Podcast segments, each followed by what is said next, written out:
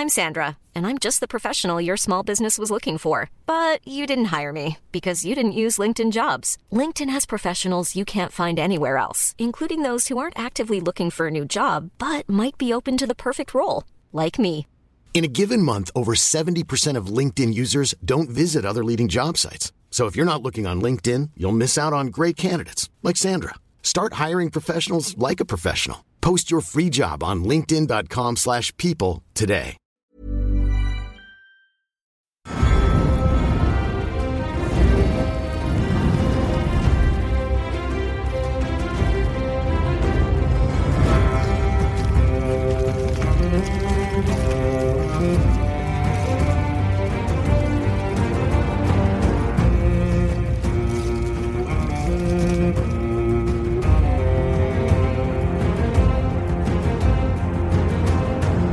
Ce générique, qu'il vous foute des frissons ou la gerbe, vous le connaissez. Mais si dans Game of Thrones, on a tendance à couper des têtes avant de vérifier les infos, dans Affiché, avant de balancer la série par le grand trou de la porte de la lune, on veut lui accorder un véritable procès.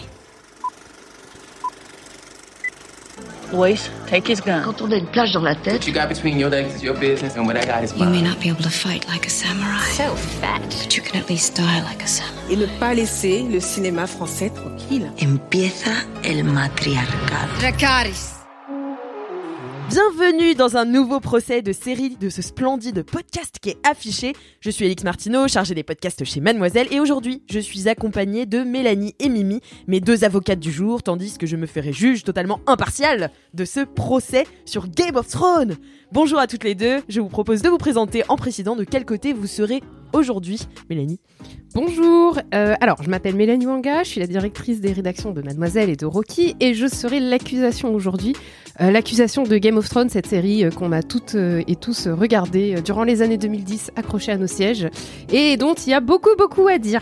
Donc euh, voilà, je- j'ai amené mes petits, euh, mes petites. euh, Mais alors j'ai entendu dire que la défense avait préparé toute la nuit, euh, qu'il y avait eu des, appels à HBO et tout. Donc euh, voilà, il va falloir voir, mais mais, mais j'ai aussi de la ressource. Ok. Mimi? Je suis Mimi, je suis la rédactrice en chef de Mademoiselle. Euh, je suis aussi, puisqu'on en parle derrière les récaps rigolos de Game of Thrones, que vous avez peut-être, euh, chers auditeurs et auditrices, euh, regardé sur Mademoiselle après chaque épisode pendant trois saisons. euh, Et de cette si belle vous ne les avez pas regardés, vous aurez les liens dans les notes de ce podcast. Et allez-y, si je puis me permettre. Généralement, c'est débile, mais c'est très drôle. Je serai bien évidemment, du coup, la défense de cette série, dont j'étais fan avant même qu'elle existe. J'adore les gens comme ça, tu sais, c'est trop. Je, je savais avant en fait. Non, mais en fait, je connaissais avant ce soit cool. Bah merci à toutes les deux, je vous sens prête à foutre le feu, donc ça fait plaisir. Euh, je rappelle juste qu'il s'agit d'un procès en trois parties. D'abord l'instruction, ensuite le retournage de cerveau, puis le jugement. Et avant de commencer, je me permets de faire une petite piqûre de rappel euh, sur Game of Thrones, qui est la série, comme on l'a dit, des années 2010. Diffusée pour la première fois en 2011 sur HBO, la série a conquis la Terre entière en devenant la plus regardée de la plateforme avec 18,4 millions de téléspectateurs en moyenne et 30 millions de fans. Euh, si vous ne la connaissez pas, c'est que You Know Nothing, Jon Snow. Pendant 8 saisons, on découvre des épisodes de 40, puis 50, puis carrément une heure et demie en YOLO total, qui suivent les intrigues complexes du continent de Westeros et des familles Lannister, Stark, Baratheon, Greyjoy, Targaryen et tutti quanti, qui résident et se battent pour savoir qui va enfin poser son cul sur le trône de fer pour gouverner tout ce beau monde. C'est l'adaptation de la série de romans de George R. R. Martin, Connu sous le nom de Grum. Grum. Grum. et donc c'est euh, David Benioff et D.B. Weiss qui l'ont adapté et qui ont révélé au monde entier des acteurs comme Kit Harington, Emilia Clarke, Sophie Turner, Peter Dinklage, Maisie Williams et j'en passe car ce podcast ne dure pas 8 heures. D'abord série au budget sympatoche mais pas ouf de 5 millions de dollars par épisode, le montant triple jusque dans la dernière saison où le montant moyen d'un épisode est de 15 millions de dollars. Euh, cela lui vaut le titre de série la plus chère jamais produite et de, nouveau, de nombreux euh, préquels sont en préparation espérant jouir du quart du succès euh, de cette série phare. Game of Thrones, c'est violent, c'est cru, et sur la fin, c'est parti en cacahuète, et pourtant, c'est la dernière série à avoir réussi à rassembler autant de monde devant un poste de télé à une heure précise, maintenant que Netflix et les autres plateformes diffusent tous les épisodes d'une série euh, d'un coup d'un seul. Nous rassembler tous Non. Car une irréductible personne résiste encore et toujours à l'engouement autour de la série, que la plupart considèrent comme l'une des meilleures de tous les temps, et sûrement l'une des plus fédératrices malgré ses défauts comme Maître Mimi Hegel, avocate de la défense. Il s'agit de Mélanie Wanga, qui trouve que franchement, euh, ils se sont chiés dessus. Ah bah sur la fin, oui. Il y avait du caca dans la culotte, hein, on va pas se mentir. hein. Je lance l'instruction. C'est parti. Je rappelle, Maître Mimi et Maître Mélanie, que pendant l'instruction, vous établirez votre rapport à la série et que vous engagerez chacune votre tour dans une diatribe ou une apologie de la série selon votre rôle. Je vous demanderai de laisser l'autre parler. Je sais que vous avez des choses à dire. Bien sûr, vous pouvez demander une objection à mon honneur. Et euh, la mauvaise foi est totalement acceptée, si ce n'est encouragée. Maître Mélanie, à l'accusation, c'est à vous. Alors, Game of Thrones, j'ai regardé la dès la première saison sur HBO. J'étais, euh, j'étais vraiment euh, au taquet. En fait, j'avais entendu parler de la série parce que euh, je commençais ma carrière de journaliste à cette époque-là. Et, euh, en fait, j'ai tout de suite regardé. Je regardais déjà beaucoup de séries et tout. Et vraiment, dès le premier épisode, j'ai trouvé ça génial. Je me suis dit, waouh, enfin une série en fait où il se passe un truc à la fin où tu te dis, mais j'ai envie de, j'ai envie d'être dans ce monde, j'ai envie de comprendre ce qui se passe. Donc c'est pour ça que c'est très étrange parce que j'ai une relation d'amour-haine maintenant. Parce que elle m'a fait vivre Aïe, des aïe, belles choses, mais comme un ex toxique, elle m'a fait vivre aussi l'enfer. Donc Objection, je trouve que c'est connoté comme métaphore, votre honneur. C'est connoté, mais on est là pour ça. Donc du coup, c'est vrai que vraiment la saison 1, j'ai- j'étais euh, j'étais méga fan à tel point que j'ai euh, j'ai un peu manigancé pour pouvoir aller au press junket de la saison 2, donc où j'ai pu rencontrer les acteurs. C'était à Londres, je m'en rappelle, c'était sous un dans, dans une espèce de station de métro en fait, euh, et à l'intérieur ils avaient recréé une, une soirée euh, genre médiévale avec une meuf qui euh, mangeait le cœur d'un faux cœur de cheval, hein, comme Daenerys dans la saison 1. Du coup, Euh, et ouais non, c'était assez atroce. Elle l'a fait genre trois fois en plus dans la soirée. Oh, C'est- trois fois Pour l'anecdote, ce cœur est fabriqué en, en Haribo euh, fondu. C'est de la gélatine euh, comme dans les bonbons. Voilà. pas vrai. Et oui. Mais vous êtes pleine de ressources. Écoute, on, on a un problème d'addiction à Game of Thrones ou on n'en a pas, Martino. Je fais mon travail. Et du coup, effectivement, c'était intéressant parce qu'à cette soirée, il y avait plein d'acteurs, sauf qu'ils n'étaient pas en costume, donc c'était très bizarre de les voir en vrai.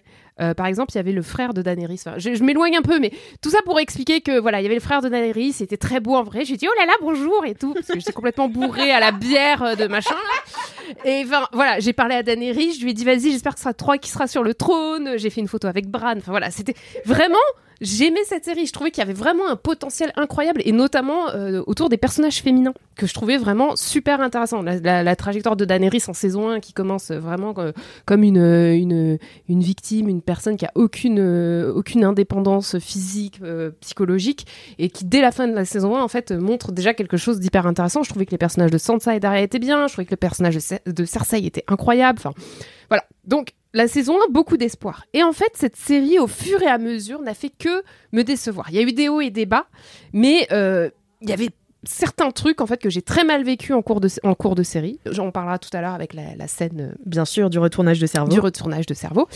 Euh, en fait, ce que j'aimais dans Game of Thrones, c'était le côté, et je pense que c'est ça qui a fait que c'est une série qui est devenue un phénomène, c'est qu'en fait, toutes les séries et tous les films avant de, de fantasy, on avait l'impression que c'était des gens qui étaient nobles, qui pensaient, euh, qui pensaient au bien, qui pensaient à l'amour, machin. Et en fait, dans Game of Thrones, c'est des gens qui juste ont envie de baiser et d'avoir du pouvoir. et donc, je trouve que, je pense que c'est aussi ça qui, ou- qui a fait que les gens se sont identifiés à cette série en se disant, en fait, ils sont comme nous. C'est des raclures comme nous. Ils, se conduisent comme nous, on se conduirait euh, si on était à leur place. Et donc, en fait, c'est, ça montre que les gens sont les mêmes à travers les époques et qu'en fait, au final, la noblesse dont, on, dont, on, dont ces histoires euh, se faisaient un peu le, le porte-parole, et ben en fait, euh, ça, ça montrait que tout était relatif, quoi. Que euh, tout n'était pas noir, tout n'était pas blanc, qu'en fait, on est voilà des shades of grey. Euh, mais voilà, donc moi, le principal reproche que j'ai à faire à cette série, c'est qu'elle a vraiment très bien commencé, même peut-être trop bien commencé à la hauteur en fait de, de, ses, de, de ce qu'elle a proposé dans les, on va dire, trois premières saisons. Et euh, la chute n'en a été que plus dure, quoi. On Donc- parle quand même de la pire fin de série de toute l'histoire des séries. C'est quand même compliqué. Et euh, après, on pourra un peu rentrer aussi un peu plus en profondeur dans euh, le- les behind the scenes de la série. Donc, comment elle a été faite. Effectivement, elle est adaptée d'une série de livres d'un très grand auteur. euh, de, de, fantasy, Grum. Moi, alors les, créateurs, je j'aime pas le- leur donner leur nom, donc je les appelle D&D, comme beaucoup de, de- gens sur Internet. Donc franchement, effectivement, tu l'as dit, Alix. euh, vous l'avez dit, maître Alix, pardon. Ah. Juge Alix. Juge. Votre Mon honneur. Mon honneur. Alors, euh, pour info, votre honneur, c'est aux États-Unis. En France, c'est euh, Madame la juge. Madame la juge. Euh, voilà. Donc c'est la péril, c'est la série en termes de réalisation, c'est la série la plus chère de l'histoire. On en prend plein les yeux pour pour le coup tout au long de la série. Ça, je peux pas bitcher, je peux pas dire ah c'est des radins, ils ont fait de la merde. Non, franchement, c'est une très belle série visuelle. Euh, après, en termes de réalisation, on est quand même beaucoup sur du champ contre champ, mais en même temps, c'est normal, c'est euh, des dialogues, beaucoup. Donc euh, voilà. Mais mon mec, qui est très fan de cinéma, me- m'arrêtait pas de me dire quand je regardais, mais t'en as pas marre, on dirait les feux de l'amour, c'est champ contre champ, champ contre champ. Et en fait, en vrai, il a pas tout à fait tort non plus. hein. Je peux... bon, bref. Par contre, en termes de scénario, euh, moi, j'ai un vrai souci avec la manière euh, dont la série a été adaptée à partir, on va dire, de la saison 3. Je pense que ça a été beaucoup dit, mais le fait qu'il y ait une série de livres, du coup, on suit le livre et, euh, on, il y a vraiment, je pense, c'est des, c'est des, enfin, D&D ont très bien adapté la série dans le sens où ils avaient vraiment une vision de ce que ça pourrait donner dans le livre, ce que, ce que ça pourrait donner à l'écran. Donc ça, toutes ces saisons-là, en fait, sont, sont vraiment bien. En fait, les trois premières saisons, c'est vraiment inspiré, c'est vraiment, euh, tu, tu, tu sens qu'en fait, ils ont voulu donner vie à quelque chose qu'ils avaient ressenti en lisant les livres. Mm. À partir de la saison 4, ça commence à se compliquer. Sachant que du coup, comme euh, n'avait pas fini, n'avait pas fini les, les- les livres, du coup, il y avait des, il y avait des moments où ils, ont- ils ont pris, commencé à prendre des libertés, où ils ont commencé à rajouter des scènes, où ils ont commencé à Oui, ils rajouter- étaient pas hyper bien managés, j'ai l'impression. C'était un peu dans le flou, tu sais. Bah, genre, ils étaient là.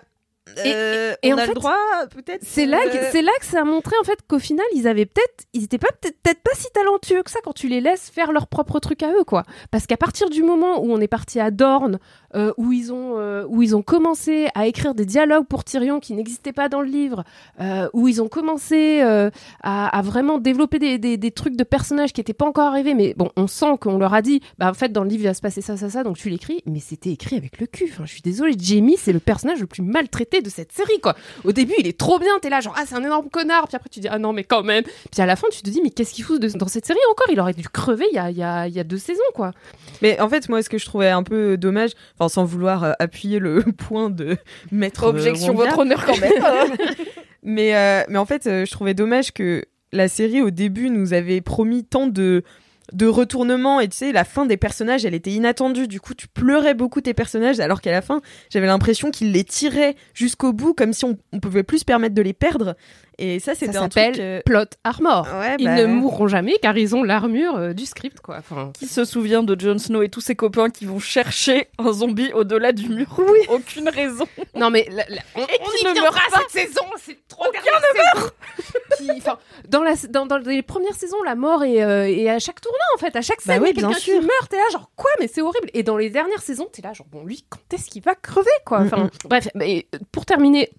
Sur cette partie-là, je voulais juste aussi rajouter le traitement quand même qui était dès le départ, le traitement des femmes et des minorités dans cette série dès le départ, ça allait pas quoi. Vraiment. hein.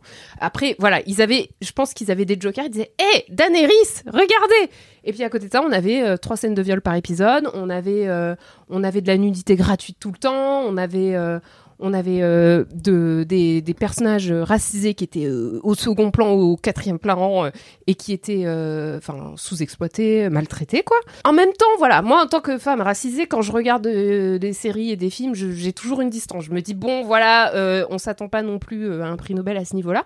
Mais là, j'étais quand même surprise de voir à quel point ils se disaient, c'est nécessaire qu'ils soient là, mais on les met en fond. Et c'est globalement toujours un peu des esclaves ou des, Mm. ou des sous-fifres ou des personnes qui servent à rien. Et les femmes, c'est toujours euh, des, euh, bah, des, des, des trucs qui, font partie du décor. Quoi. Euh, à part les personnages principaux féminins qui, eux, avaient le droit à une certaine, une certaine euh, écriture. Quoi. Donc voilà, tout ça pour dire qu'il y a beaucoup de choses à dire dans cette série. Je pense qu'on va pouvoir creuser un peu tout ça avec, euh, avec euh, Maître Mimi derrière.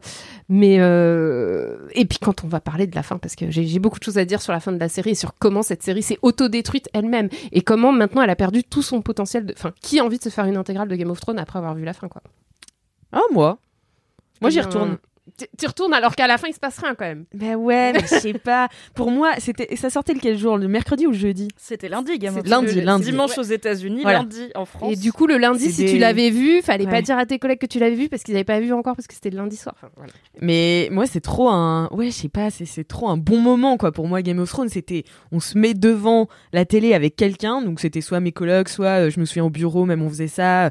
Et c'est trop un moment de, de partage, de rassemblement. Du coup, j'ai trop envie de le revivre. Une expérience communale. Ouais, Je ça. pense que la meilleure façon de revoir Game of Thrones, c'est de trouver quelqu'un qui ne l'a pas encore vu et de le revoir avec la Oui. personne en sachant, ce qui permet en plus à la personne de faire des théories, alors que toi tu sais où Oui. on va.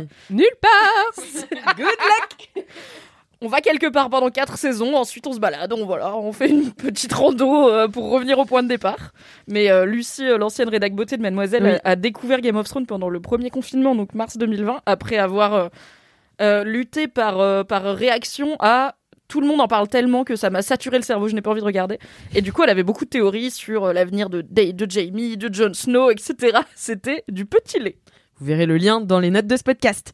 Eh bien, merci beaucoup, Maître Wanga, pour cette belle plaidoirie. Maître Mimi, c'est à vous. Tu pourras mettre une musique lyrique ou, ou mélancolique. Je mettrai toi qui dis Est-ce que tu pourras mettre une musique lyrique? Les mots sont faibles pour parler de ma relation à Game of Thrones. Il faut comprendre votre honneur d'où je viens. Comprendre que j'ai toute ma jeunesse lutté avec un ascenseur social en panne, non pas celui des classes, mais celui des loisirs. Celui qui considérait la fantaisie comme un sous-art et les nerds comme autant d'humains inadaptés à la vie normale. Il faut avoir vécu un carnaval de lycée en 2007, déguisé en Daenerys, que personne ne connaissait, pour ressentir la violence de cette solitude. Ma bichette 2007 en Daenerys, ça oui, t'as dû te faire. euh, J'ai prendre lu des les petits livres au taquets, lycée. euh, derrière. euh. J'étais seule. Pensez donc à mon état lorsque Game of Thrones a débarqué, adaptant sur les écrans les livres qui m'avaient tant fait vibrer. Souvenez-vous, personne n'y croyait. HBO avait mis la moula, mais avec prudence, comme on l'a dit. Les précédentes créations ambitieuses de la chaîne s'étaient cassées les dents, et la fantasy continuait à rebuter une partie des sériphiles qui ne savaient pas encore ce qui allait leur tomber dessus. Cette prudence fut l'un des ingrédients du succès. À budget limité, décor limité, beaucoup de séquences de la saison 1 sont de simples dialogues en chant contre chant entre deux personnages dans des pièces fermées. C'est le sel des œuvres de Grimm. Ce phrasé moderne, ses ambitions n'ayant rien à envier aux traders de Wall Street, ce regard adulte sur la fantaisie, bien loin de la pudeur tolkienesque et des bons sentiments façon Monsieur Frodon, Monsieur Frodon. Game of Thrones Wow. a invité le monde entier dans, le dans la cour des grands de la fantaisie, Mm. et le monde a répondu. Soudain, le grand public a compris ce que nous, les nerds, avions ressenti quand nous avons posé le pied à Westeros pour la première fois. Objection, est-ce que tu as toujours ton costume de Daenerys Réponse ou- oui, car mon costume était tout simplement un sarwell ainsi qu'une blouse rose et euh, des grelots euh, achetés par ma mère pour un cadeau euh, que j'ai tressé dans mes cheveux. Trop mignon J'aimerais trop avoir une photo de Maître Mimi en Daenerys. en Beaucoup de 2007. gens ont demandé. Je pense que je me suis arrangée pour qu'elle soit toute détruite. Il n'existe pas, c'est dommage. Il manquait cependant un détail, le petit truc qui rend accro, la ferveur. Il a fallu attendre la fin de la saison 1 et la mort de Ned Stark pour que le monde entier perde la boule et que Game of Thrones devienne le sujet de discussion à travers le globe, dix semaines par an au moins. Game of Thrones est un accident comme, comme la tarte tatin, mais ses ingrédients sont plus rares. C'est un programme comme il n'y en a aucune autre de par son contexte, basé sur des livres non terminés, diffusé sur une chaîne payante et exigeante à une période très précise de l'histoire des séries. Nous, lecteurs et lectrices des livres, avons pu partager notre univers et utiliser la menace de spoiler comme une arme avant que euh, les cartes ne changent de main et que nous ne finissions par voir notre histoire révélée à la télévision alors que nous attendions désespérément de nouveaux livres. Spectateurs, spectatrices, lecteurs et lectrices ont cependant fini par s'unir autour d'une émotion commune, la déception. La colère. Oui, la fin de Game of Thrones a déçu, je ne le nierai pas. Je nuancerai légèrement les critiques en rappelant que D&D, les showrunners, ont signé pour une adaptation et non une création, et qu'ils n'avaient pas prévu que Grimm ne finisse pas la saga avant eux. Mm. Je rappellerai cependant qu'ils ont tout de même une grosse part de responsabilité, ayant notamment fait le choix d'arrêter la série vite, transformant une fin épique en une précipitation de scène, faisant honte à la qualité du programme. Ouais, Je ne nierai pas que la fin a déçu. Mais la fin ne doit pas effacer le chemin. Game of Thrones, ce n'est Comme pas quand une- on va à Villeurbanne, pardon. Et bisous les Villeurbanais. Villeurbanaises. Game of Thrones, ce n'est pas une série, c'est un vécu.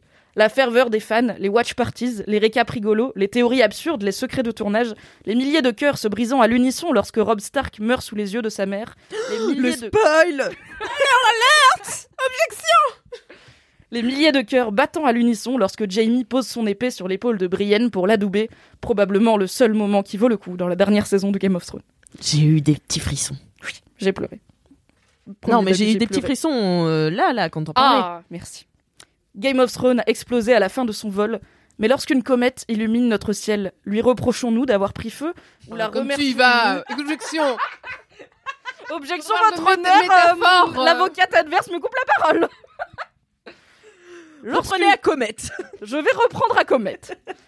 Mais lorsqu'une comète illumine, illumine notre ciel, lui reprochons-nous d'avoir pris feu ou la remercions-nous d'avoir rendu notre nuit plus magique Finalement, la vraie fin de Game of Thrones, ce sont les amis que nous avons rencontrés sur le chemin. Oh là là là là. Mic drop Que je ne ferai pas car c'est le matériel de l'entreprise. Moi, dis donc, Mimi. J'ai l'impression que Maître Mimi est beaucoup dans la nostalgie. Je suis dans le vécu, mais comme tout comme toi où tu Ouais. disais, en fait, je regarderai volontiers Game of Thrones pour me rappeler de ces moments vécus, pas tellement pour me retaper la saison 5 avec Jamie et, euh, et comment il s'appelle? Le pote de Bronn. Tyrion là, Bronn à Dorne, Ah oui. qui font juste un tour de Dorne pour rien et qui reviennent. Ouais. Avec très peu de conséquences à l'intégralité de ce voyage. et, et on a quand même la, le pire dialogue de toute la série dans, ces, dans, ces, dans cette saison. la bad est- pussy. Oui, tu, tu veux une, une gentille fille, mais en vrai, tu veux une bad pussy. Là, Des mots déjà, prononcés par le sosie officiel de Najat Vallaud-Belkacem, ce qui ne rend la scène que plus gênante pour tout le monde. Oh là là. J'ai l'impression que vous êtes quand même assez d'accord, mais que Non.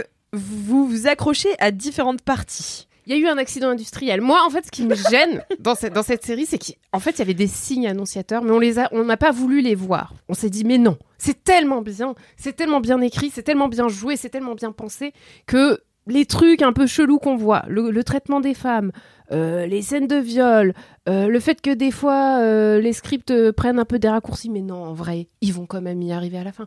Et la fin était tellement catastrophique et les mecs ils se sont au- auto-cancel quoi. C'est maintenant Game of Thrones pour moi ça, ça a autant de, de poids euh, culturel que les gens qui font des mariages déguisés en avatar. Enfin tu vois, pas en bleu quoi. Ça, c'est- c'est- Oh le honneur, le niveau de violence est débordant dans cette plaidoirie. Est-ce que tout le monde a été déçu? Moi, c'est une vraie question que je me pose. A- Franchement, les gens qui ont aimé la fin, euh, Ouais, parce qu'elle est quand même impressionnante. Enfin, tu vois, il y a, il y, a, il y, a, il y, a, il y a des scènes où les gens, en fait, euh, étaient aussi déçus par la non-avancée de Game of Thrones. Ils trouvaient cette série lente. Et la fin, bon, bah. la fin c'est ça allez bastonne. on y va. Ouais, non, mais ça bastonne dans tous les sens. Tu comprends pas trop pourquoi, ni comment, ni. Enfin, voilà. Mais ça bastonne, quoi. Bah, en fait, moi, je trouve que la réalité, c'est- c'est immiscé dans la série. Moi, c'est ça qui m'a qui m'a vraiment profondément dérangé, notamment sur les deux dernières saisons. Je trouve qu'en fait, ça se voit que les créateurs en avaient marre et que du Mm. coup, euh, ils avaient signé notamment pour Star Wars, pour bosser sur, sur le prochain Star Wars, et ils avaient signé aussi potentiellement pour une autre série sur HBO qui s'appelait Confederate et qui aurait, euh, qui avait ce, ce magnifique pitch de se dire, hé, et si en fait l'esclavage était existait toujours aux États-Unis, ce serait pas cool et tout, on va faire une série sur ça. Donc voilà, ils étaient Quand on est deux mecs blancs, qui Quand on est deux mecs peut-être un maximum de quatre personnes racisées dans qui traitons déjà of euh, l'esclavage dans nos séries de manière complètement à la beul par-dessus la jambe. Et si on faisait une série Confederate? Mais finalement, ils ont fait ni l'un ni l'autre. Ils ont fait ni l'un ni l'autre. Donc en fait, ils ont pourri leur série Ouais. Pour rien. Ils se sont sabotés et ils ont saboté leur série. Après, il faut se rappeler qu'ils n'avaient pas fait énormément de choses avant Game of Thrones et pas énormément de choses bien, car il y en a notamment l'un des deux à qui on doit X-Men Origin Wolverine, qui n'est pas un bon film. Croyez-moi, ce n'est pas la peine de le regarder. Ce n'est pas un bon film, vous ne voulez pas ça. Regardez plutôt Logan si vous voulez voir un film sur Wolverine, c'est très bien. Et ils ont eu, en fait, ils ont eu beaucoup trop d'ego, je pense. Il y a plein de choses. la fin, en fait, il y a plein de choix euh, des showrunners qui expliquent à quel point cette fin est ratée. Il y a le fait qu'ils aient voulu en finir vite avec la série, ce qui fait qu'on a une saison 7 et une saison 8 plus courte, alors Oui. que c'est juste Alors qu'on leur avait demandé en plus euh, de faites euh, des séries entières. euh, Vu le succès, ils auraient pu faire Mm. 10 Ils saisons sans problème. qu'ils voulaient, Game of, HBO aurait arrosé Game of Thrones autant de temps qu'il le, qu'il le faut. Ils n'avaient, je crois, aucune femme dans leur, euh, dans leur équipe de scénaristes, ce qui est aussi un gros problème Yes. au moment Non, je... de caractériser par exemple imaginons un personnage féminin qui changerait du tout au tout qui passerait du côté clair au côté obscur et se révélerait être un petit peu instable psychologiquement et capable Spoiler de raser alert une ville il faut un petit peu de finesse pour l'écrire ce personnage féminin Ouais. et malheureusement on a eu un plan où elle tourne la tête et ensuite elle brûle des trucs. Et n'oublions pas l'excuse que je préfère du côté des- de Benioff et, Weiss, donc euh, D&D, euh, qui est que Daenerys aurait tout simplement dans la saison 8 oublié l'existence de Euron Greyjoy et du coup n'a pas prévu que ses bateaux seraient là pour abattre ses dragons, Ouais, car elle l'a oublié. Et puis, et puis même les personnages. on- moi, j'aurais un peu plus envie tout à l'heure de parler du personnage de Sansa, qui pour moi est un des personnages les plus euh, maltraités par cette série. Mm. Et, euh, Je crois que je sais la scène que t'as prise et, du coup. et- et du coup, du coup, je trouve que vraiment, euh, il y avait vraiment une opportunité en fait de, de dire beaucoup de choses, notamment. Nous- bah, on- on- je, je veux pas spoiler ce que je vais dire. Alors, on- ça tombe bien, puisqu'on va passer tout de suite au retournage de cerveau, la deuxième partie de ce procès.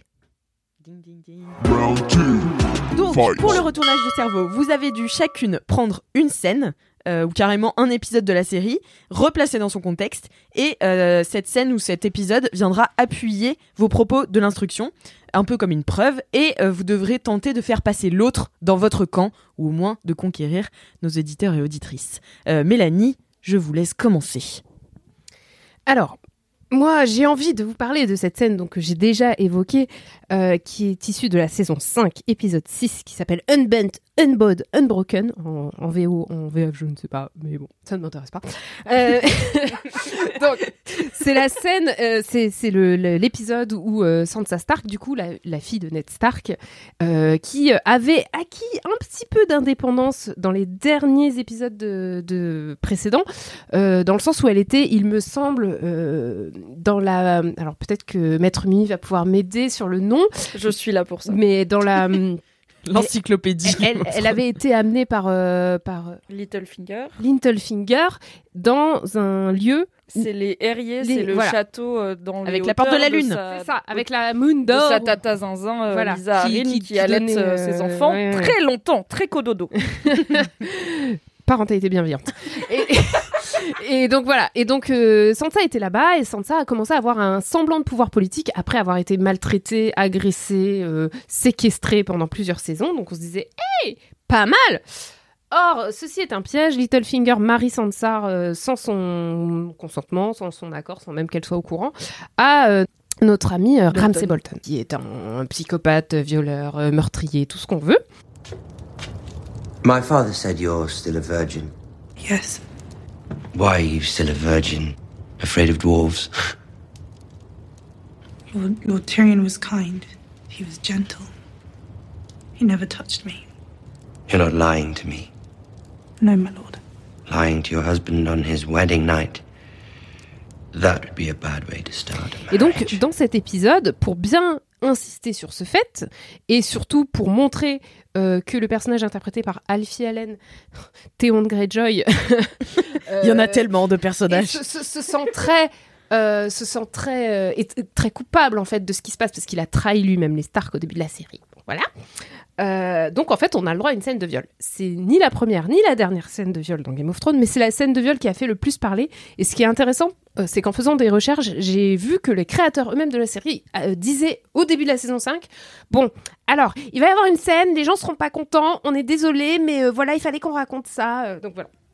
Donc le problème que j'ai avec cette scène, numéro un, elle est complètement non nécessaire. Et c'est en fait c'est un, problème que j'ai avec Game of Thrones en général. C'est-à-dire qu'on on- c'est une, série qui regorge de violence envers les femmes. Et, une des excuses de, enfin il y avait deux excuses. L'excuse numéro un c'est c'est HBO. À quoi vous entendez? De toute façon on fait ça.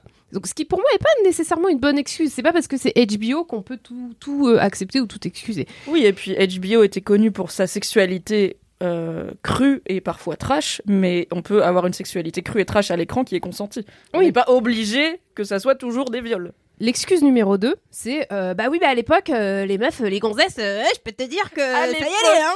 J'adore les gens qui te disent à l'époque, À des dragons, à l'époque des dragons, je peux te dire que les meufs qui se faisaient violer, il y en avait beaucoup. Donc, euh, à cette excuse, euh, j'ai envie de dire numéro 1, effectivement, quelle époque Numéro 2, euh, est-ce qu'il y avait que des meufs qui se faisaient violer? Est-ce que, par exemple, des hommes n'étaient pas violés? Est-ce que des enfants n'étaient pas violés? Euh, Pourtant, il n'y a pas ces scènes-là dans Game of Thrones. Donc, clairement, il y a un choix créatif de montrer des femmes se faire violer. C'est clairement un, un- un choix euh, scénaristique de réalisation. Voilà. Et donc, le fait que ce soit un choix récurrent qui apparaît tout le temps comme ça, euh, non seulement en fait pour les, les personnes qui, qui regardent cette série, c'est ça normalise en fait cette violence.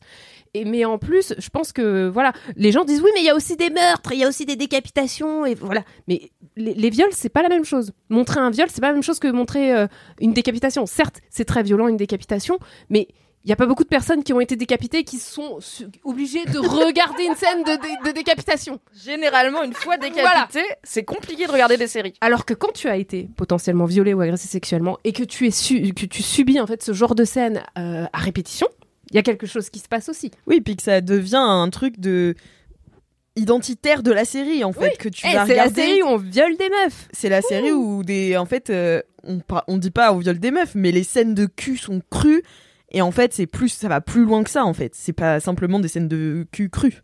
Ouais. Bah oui, et puis même tout, des scènes qui à la base n'étaient pas des, des, des viols ont été transformées en viols Mm. par la série. Par exemple, la scène avec, euh, avec euh, Daenerys et euh, Khal Drogo euh, la- dans la saison 1. Il y a eu la scène aussi avec euh, Daenerys et Jamie. Quand, euh, Euh, Jamie et Cersei. Cer- Quand, quand Geoffrey. J'aimerais bien. Je ça. pense qu'il y a beaucoup de fanfics sur Daenerys et Jamie. Mais effectivement, Jamie et Cersei est beaucoup plus. un- Alors, dans le bouquin, on peut dire que c'est un peu flou parce que certes, Ouais, c'est elle dit une fois non et après ça part dans ce qu'on. Moi, je l'ai interprété comme de la passion où elle dit non parce que le contexte ne s'y prête pas et finalement elle en a envie quand même. Dans la série, c'est quand même beaucoup, beaucoup, beaucoup non et Jamie qui va beaucoup. Ouais. Et rappelons que les showrunners n'avaient pas considéré ça comme un viol. Voilà. Au moment où ils l'ont Donc, déjà, voilà, il y avait- il y avait- il y avait il y avait tout ça. Mais avec la scène de, de Sansa et euh, de Ramsay, on est dans autre chose. On est dans une scène qui est clairement, je pense, dans le- dans l'œil cré- des créateurs, un viol. Oui. Donc, pour le coup, euh, c'est une scène qui est, donc pour moi, je trouve non nécessaire, qui est traumatique et qui même n'a aucun sens en termes de storytelling. En fait, en vrai, tu peux tout à fait montrer le fait que Sansa est violée euh, sans, en fait qu'on passe par cette scène-là. En fait, tu peux montrer l'après, tu peux montrer l'avant, l'après. Tu peux montrer euh, Sansa qui en parle. Enfin voilà, c'est vraiment pareil. Toujours, encore une fois, un choix de montrer cette scène-là. Mais le pire, c'est que c'est une scène qui n'est pas vue à travers les yeux de Sansa. À la limite, tu pourrais dire, ils ont voulu montrer euh, ce que c'est une scène de, viol à travers les yeux de la, victime. On est, on est même pas là. On est dans, à travers les yeux de Théon qui regarde Sansa être violée par Ramsay. Et donc c'est vraiment encore, c'est du male gaze partout en fait. Enfin, Mhm. c'est- horrible. C'est vraiment, pour moi, une des pires scènes que j'ai vues dans une série. J'étais vraiment euh, choquée parce que, en fait, pour moi déjà de base, une scène de viol, c'est très rare qu'il y ait une vraie justification derrière. Mais là, clairement, il n'y avait pas de justification et clairement, c'était tout ce qu'il fallait pas faire en fait dans une scène de viol. Et du coup, le magazine en ligne euh, euh, de pop culture euh, The Marissou a décidé d'arrêter de couvrir la série suite à cette scène. Ils ont dit c'est fini, on fait, Boycott. plus, on fait plus de, de recap de Game of Thrones. Ce qui est une décision quand même très lourde parce qu'on est saison 5, donc Game of Thrones Mhm. continue à être euh, le un sujet levier de conversation d'audience, euh, pendant 4 ans encore. quoi. Et, euh, et, et pour moi, en fait, on parlait tout à l'heure euh, qu'au fur et à mesure, il y avait des, des red flags où on se disait mais c'est bizarre et tout.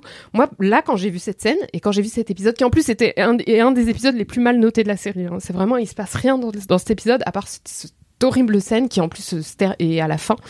euh, où je me suis dit, mais en fait, elle a un problème, cette série, quoi. Si on en est là au bout de la saison 5, il y a vraiment un souci. Il y a quelque chose qu'ils n'ont pas compris, en fait, dans ce que, dans ce, dans ce qu'ils essaient. Je comprends pas ce qu'on a essayé de me transmettre à travers cette scène. Et donc, pour moi, c'est une scène très grave, euh, que je trouve qui a porté préjudice à la série, et qui a aussi porté, et qui a annoncé, en fait, des trucs derrière où on se disait, bah, de toute façon, ils ont fait cette scène, donc évidemment que ça, ils vont faire de la merde là, là aussi, là aussi, là aussi. Donc, euh, voilà. Pour moi, euh, c'est la pire scène de, la série. J'aurais aussi pu prendre d'autres scènes à la fin de la série qui sont bien bien nulles. Plus on avance dans le temps, plus il y a des pires scènes quand même. hein. Mais, euh, mais voilà, là pour moi c'était vraiment un, Mm. un tournant euh, de la série, donc c'est pour ça que j'ai choisi cette scène. Et j'ai l'impression aussi que parmi les personnages principaux féminins, il y a que Arya. Alors vous me stoppez si je me trompe, il y a que Arya qui s'est pas fait violer. Bah, au final, euh, comme ils ont comme ils ont violé Sansa et Cersei, ce qui donc pour Sansa ce n'est pas dans le livre, pour Cersei c'est un petit peu plus flou, aussi, mais là le final. rapport sexuel est présent. Ouais. Oui, après Daenerys, le truc, je comprends. En fait, donc Daenerys, son- sa première relation avec Khal Drogo, dans le bouquin, elle, euh, il attend jusqu'à ce qu'elle dise oui. Hmm. Euh, mais bon, de- de- on sait quand même qu'elle a pas Elle a vraiment pas le trop le choix. choix, elle peut pas attendre, elle peut pas dire non pendant 8 ans. Et euh, il y a une grande différence. En fait, je comprends qu'il l'ait changé en viol dans le dans la série parce que je pense qu'ils se seraient Hmm. fait allumer s'ils avaient montré ça comme une relation consentie. Bah, de toute façon, entre une femme très jeune mariée de force à un homme plus vieux mais dont de elle toute parle façon, pas la langue. euh, ce, truc était problématique dès la base, à la, à la base. hein, Enfin, Oui, la le relation fait qu'elle ait genre Khal Drogo 13 ans dans le livre et que l'autre il en est je sais pas combien. Enfin, Voilà, donc ça je peux comprendre. Donc je, je pense. Mais ouais, c'est. Sauf si on compte Brienne comme personnage féminin. Brienne Ouais. n'a pas été, enfin principal, elle n'a pas été violée non plus. Mais dans les personnages féminins de base, donc, bah il y avait Kathleen Stark qui Mm. n'a pas été violée, mais euh, she mais dead. qui a été Mais c'est. égorgée. Ouais. Ah bah on peut Mais- pas tout avoir dans la vie. hein Non, mais enfin, je trouve ça fou parce que euh, les personnages de Game of Thrones, j'ai l'impression, sont considérés comme des euh, des allégories des femmes fortes, tu vois. Et elles sont aussi mises plus bactères par la série. Et je trouve ça hyper dommage de C'est pas du- réussir à écrire un personnage féminin fort sans lui faire subir des trucs atroces. Mais et... parce que pour beaucoup de, de Ouais. scénaristes, en fait, justement, ton un personnage trauma est fort qui vient- parce qu'il ouais, a, un parce qu'il a un trauma, trauma, et ouais. parce que ce trauma, c'est du viol. Parce qu'en Bah gros, ouais. ils ont. Enfin, Oui, c'est des, un hommes qui ne savent pas écrire hein. des, des femmes, en fait. Parce que ce, ce trauma-là, il, il est, c'est vraiment un truc réservé aux femmes. Comme, comme je disais tout à l'heure, il y a très peu d'hommes, il y en a, hein, mais il y a très peu d'hommes dans la série qui, qui, ont, qui ont été violés. Il y a encore moins d'hommes qui ont été violés à l'écran.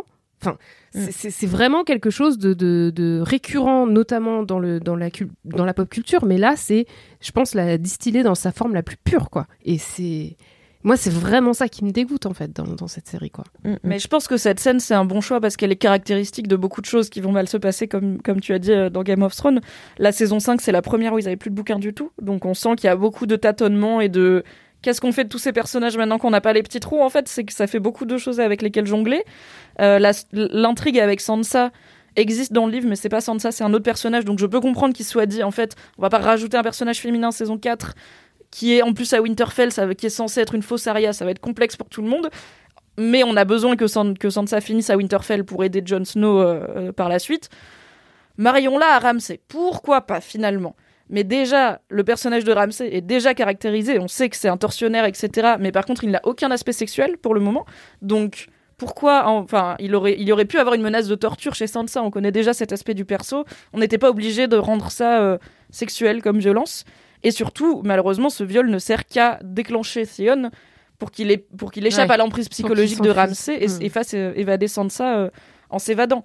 Donc en plus, c'est un viol qui n'aura aucune incidence sur la suite du, Ouais. du parcours de Sansa. Elle n'en reparle, je crois, jamais. Elle, Elle elle- se elle en reparle vaguement. plus ou moins. Elle dit à euh, quand elle retrouve Jon Snow, il lui dit maintenant je vais te protéger. Elle lui dit tu peux pas me protéger, euh, personne peut protéger personne en fait. Enfin, Oui, on sent que- qu'elle a été voilà. traumatisée, mais elle a été traumatisée par tellement de choses aussi dans sa vie, la, la pauvre mais petite. en fait ce personnage pour moi c'est pour ça que je voulais parler d'elle, c'est parce que notamment c'est un des personnages qui a reçu le plus de haine sur euh, sur les sur internet euh, parce que au début elle était amoureuse de Geoffrey. Bon, on fait toutes des conneries hein, dans la vie, mais Bah oui. on a tout mais- un ex dont on n'est pas fier. Mais, euh, mais voilà, c'était une enfant et en fait, euh, elle a été vachement comparée, comme tu disais, à Arya, qui était le personnage one of the guys. Tous les mecs étaient là, genre, Mhm. ouais, Arya, elle est trop bien parce qu'elle sait se battre, parce qu'elle aime pas les mecs et parce que machin. Et, et, et Sansa, c'était, euh, bah, au début, c'est tout le temps, de- c'est des archétypes en fait euh, Ouais. pervertis, quoi, retournés et tout. Et Sansa, donc, c'était l'archétype de la princesse qui, du coup, au, fu- au fur et à mesure, euh, souffre et à la fin devient euh, autre chose, une matriarche. Et, et en fait, la haine que ce personnage recevait, ça a jamais été mon personnage préféré, mais je trouve que ça voulait dire beaucoup en fait. Mm. Que qu'une jeune fille Ouais, qui, euh, qui qui se qui a subi énormément de violence, euh, son père se fait assassiner, euh, elle est séquestrée, elle est maltraitée, elle est violée, machin, et c'est le pire personnage de la série. Ouais, ouais. Ça pose question quand même. Oui, oui, je suis hyper d'accord. Merci euh, de nous avoir bien retourné le cerveau, Maître Mélanie. Euh, Maître Mimi, je me tourne vers vous pour nous parler de votre scène ou de votre épisode. Retour de la musique lyrique. Nous sommes le 2 juin 2013. Des centaines de milliers de personnes lancent le nouvel épisode de Game of Thrones car la hype a dépassé les, les sériphiles et c'est maintenant le monde entier qui regarde cette nouvelle saison. Arya Stark est menée jusqu'à sa famille qu'elle va peut-être enfin pouvoir retrouver. Bran Stark développe ses nouveaux pouvoirs. On sait à quoi ça servira. Jon Snow tourne le dos aux sauvageons au-delà du mur et se fait planter par sa petite rouquine en partant. Daenerys Targaryen prend le contrôle de Yunkai, cité esclavagiste, mais le monde n'est suspendu qu'à une chose la cotte de maille sous la tunique de Roose Bolton, son sourire en coin, la terreur dans les yeux de Kathleen Stark. Les pluies de Castamer résonnent. Talisa, l'épouse de Robb Stark, est tuée, son ventre de femme enceinte poignardé pour affirmer s'il le fallait que l'éphémère King in the North n'aura pas d'héritier. Le jeune homme qui voulait venger son père échange avec sa mère un dernier regard, dans lequel on voit toute la peur d'un enfant trop vite grandi, qui paye de sa vie sa première erreur stratégique, une erreur d'amour et de jeunesse. Kathleen Stark hurle et il y a dans ses cris toute cette douleur qui n'a pas de nom, celle d'une mère qui perd son enfant avant de mourir elle aussi. À que- à quelques mètres de là, Arya côtoie sans le savoir la déchirure de sa famille, symbolisée par le grotesque cadavre de Robb Stark, coiffé en injure posthume de la tête de son loup, car le jeune loup a perdu. Vous Si devriez écrire des séries, hein, euh, Mimi. De la fanfiction. De la fanfiction. Go, je vais faire un Tipeee pour la fanfiction. On my honor as a Tullich, on my honor as a Stark, let him go, or I will cut your wife's throat.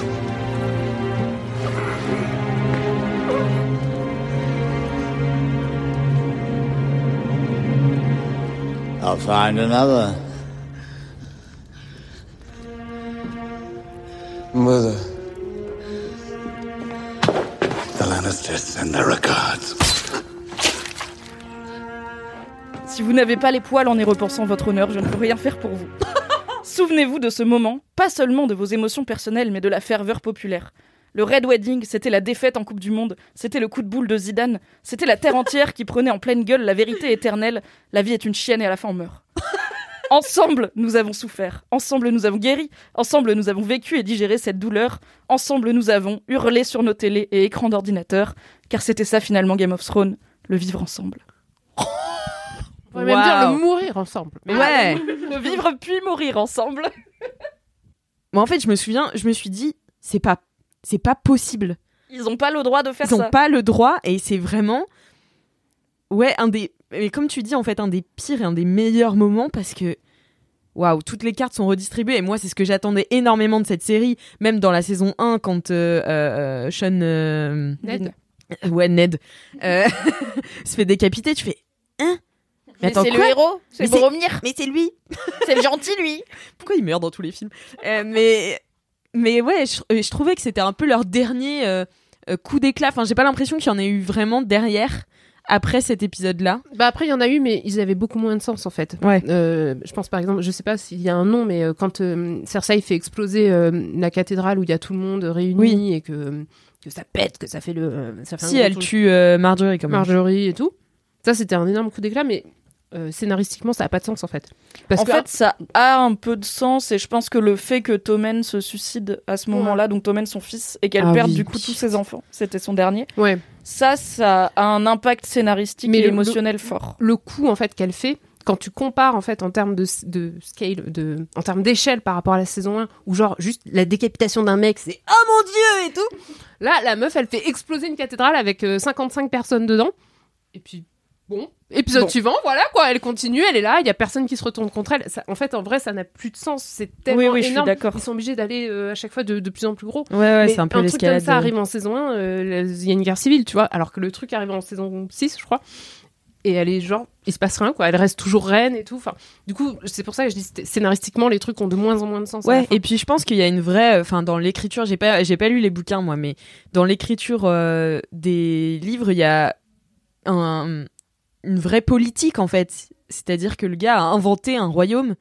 Ah il y a oui, oui, des oui, vrais oui, ressorts politiques, oui. alors qu'en fait après tout tient à une, ouais, au bah, personnage, personnage comme tu disais tout à l'heure qu'on pousse jusqu'à une d'arrivée genre Ouais, ouais, c'est ça. Ça devient une fanfiction en fait, c'est c'est ça, et c'est ça le problème. Mais la métaphore euh, fonctionne parce qu'effectivement, il y a eu des moments très forts après. Il y a eu Jon Snow qui quand même meurt et ressuscite, ce qui normalement devrait être deux événements incroyablement puissants émotionnellement. Mais en fait, quand il meurt, je... alors je pense que personne n'y a trop cru. Personne. Alors bah, moi, c'était à la fin d'une saison, tout. ça, mais on savait tous, c'était tellement mal amené, on était là. Ouais. Ah, ah bon, il va revenir. On se- La, Ouais, question, c'est juste comment il va revenir. Ça, pour le coup, c'est pareil dans le bouquin. Il se fait planter. Absolument personne qui a lu les livres. Cendre qui le ramène quoi Bah, en fait, euh, on- il n'est pas encore ressuscité dans le bouquin. Rappelons que nous n'avons pas de nouveau livre depuis 2012. Ma vie est une fête. Du coup, Jo- Jon Snow est mort officiellement dans les bouquins. Il n'a pas ressuscité, mais absolument personne. Est-ce que peut-être tu mieux crois- qu'il le reste hein. non mais tu crois que peut-être il va se dire bon ça a pas trop marché, peut-être qu'on va le Et laisser moi mort. si j'étais Grum j'aurais trop le seum je ferais ok je vais tout changer Mais ouais moi aussi hein. Bah, j'aimerais bien comme ça, j'aurais encore plus d'intérêt à lire les livres puisque ce sera une, une fin différente. Euh, mais donc oui, il y a, il y a des moments aussi forts qui, qui auraient pu être aussi forts que le Red Wedding. Qui le sont pas parce que, on va pas se mentir, l'écriture périclite à partir de la saison 4 quand il y a plus de livres, Mhm.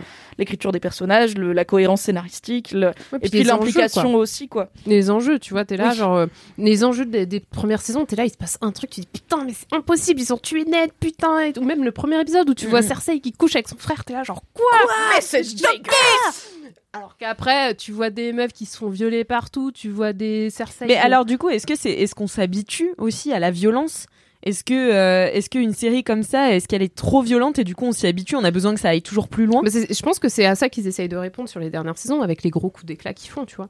Sauf Mhm. vraiment à la toute fin où euh, ils tuent le, le roi des. J'allais dire le roi des rats, mais euh, le, le- Le roi des White Walkers. Ouais, le, le Night King. Night Night King. Enfin, tu vois, même ça qui aurait dû être un moment incroyable et tout, c'est nul, quoi. nul.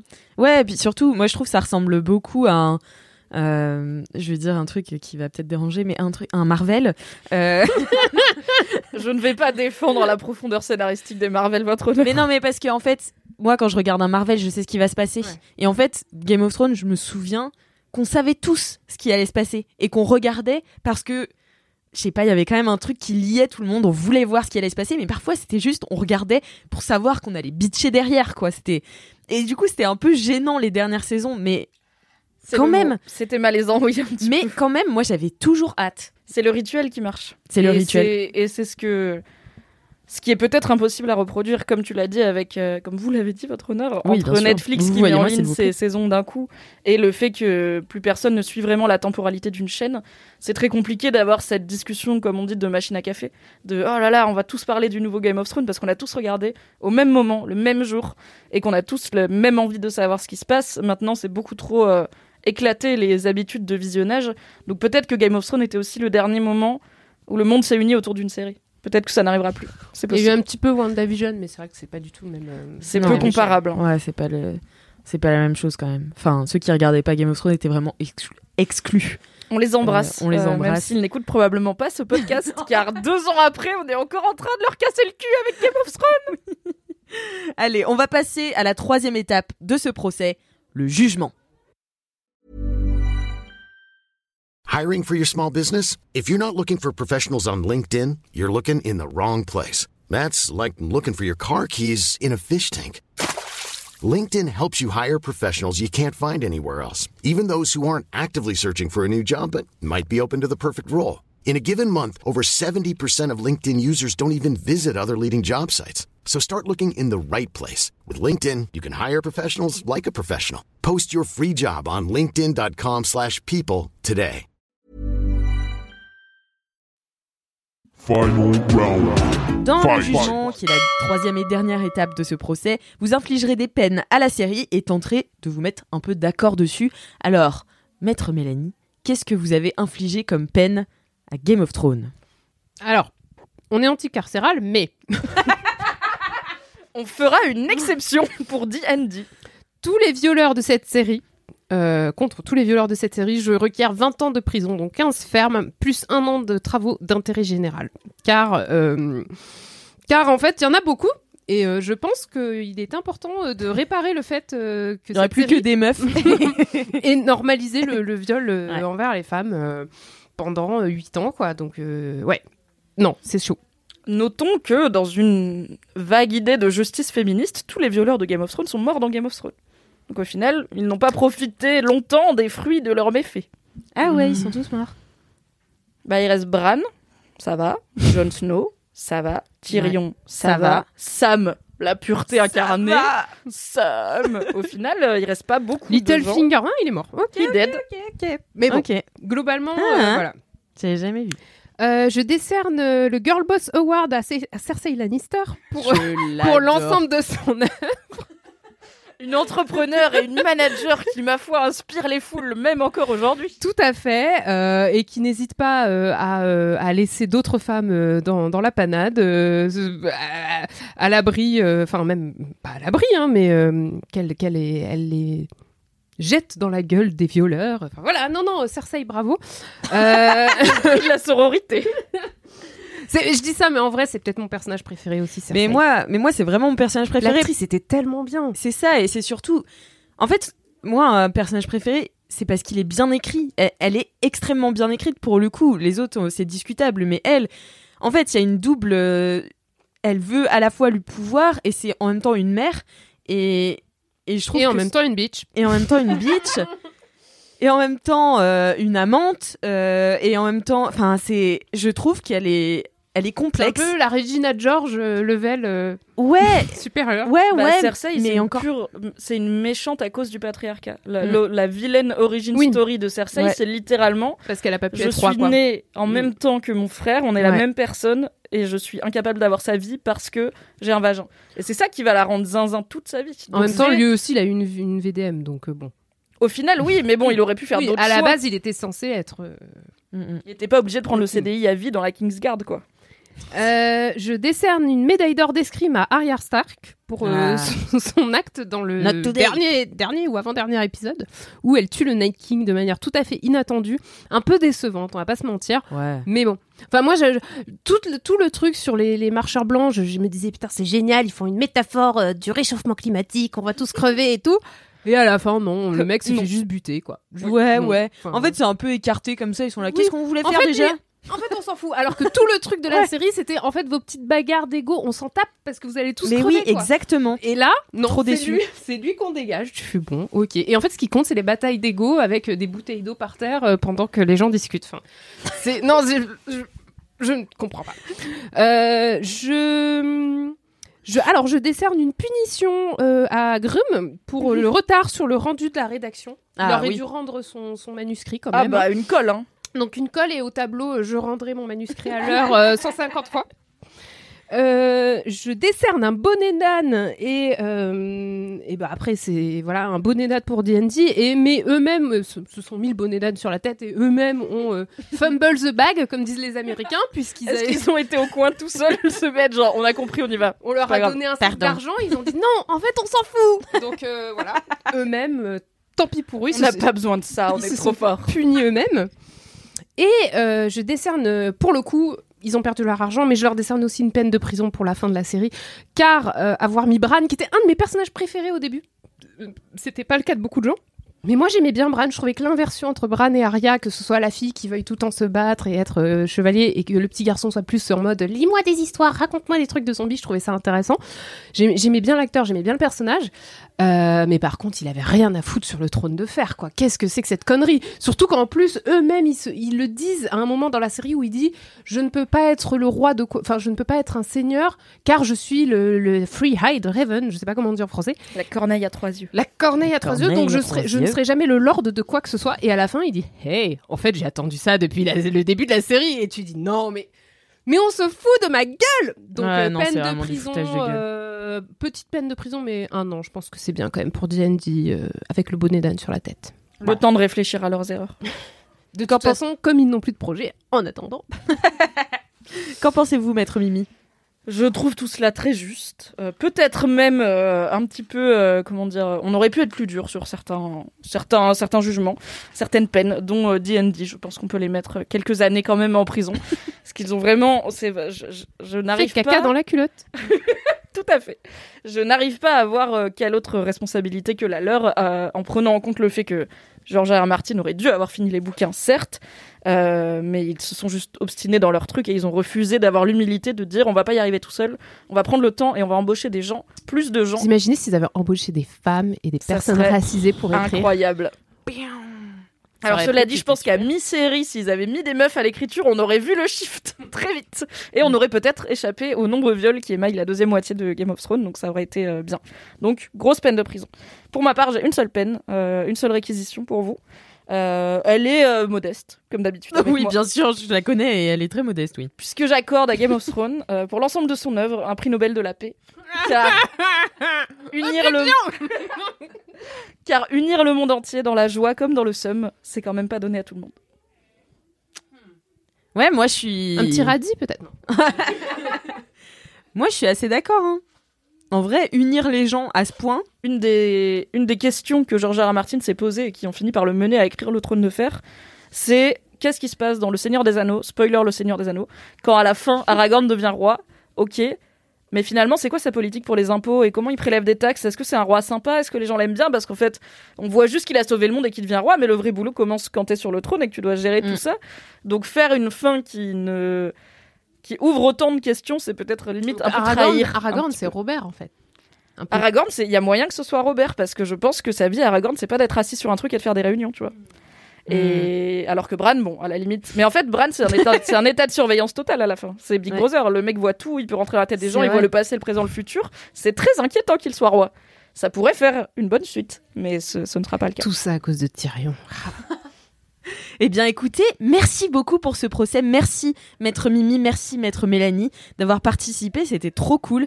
Euh, Du coup, c'est quoi le verdict du juge? verdict Bah, écoutez, on accepte tout. J'ai l'impression, non? C'était à peu Le près. prix Nobel étiez- compris? Moi, je l'accepte. Allez Moi, je l'accepte parce Merci que j'aime votre bien. honneur, votre professionnalisme vous honore. Non, bien sûr, comme d'habitude. Bon, bah, Bah, voilà. c'est un procès compliqué parce qu'on est d'accord. On est d'accord pour dire que Game of Thrones, le chemin était cool, la fin était nulle. C'est juste que moi, Ouais, c'est ça. le fait que la fin soit nulle n'annule pas le plaisir du chemin. Alors non, il y a, que il y a pour quand toi, même eu c'est des plus trucs compliqué. soulevés entre temps aussi, tu vois, sur, Oui. euh, au cours de la série qui ont été euh, problématiques. Mais on est d'accord, tu vois, je vais pas aller défendre euh, le viol de Sansa par Ramsay. Je me suis pas levé ce matin pour ça, t'inquiète pas. Donc euh, on est d'accord, c'est juste que je, je vois le verre à moitié plein, on va dire. Je ne pouvais pas ne pas venir défendre Game of Thrones. Je sais bien, Mimi. Merci à vous deux. Merci. Merci. Merci à vous, chers auditeurs et auditrices, d'avoir écouté ce houleux procès d'affiché jusqu'au bout. S'il vous a plu, abonnez-vous au podcast pour recevoir toutes les notifications et laissez-nous un commentaire et 5 étoiles sur Apple Podcast en précisant quel film ou quelle série vous aimeriez voir dans les procès d'affiché. Parlez aussi de ce podcast autour de vous, vous savez comme on est friande du bouche à oreille. Et rendez-vous dans 15 jours pour un nouvel épisode d'affiché.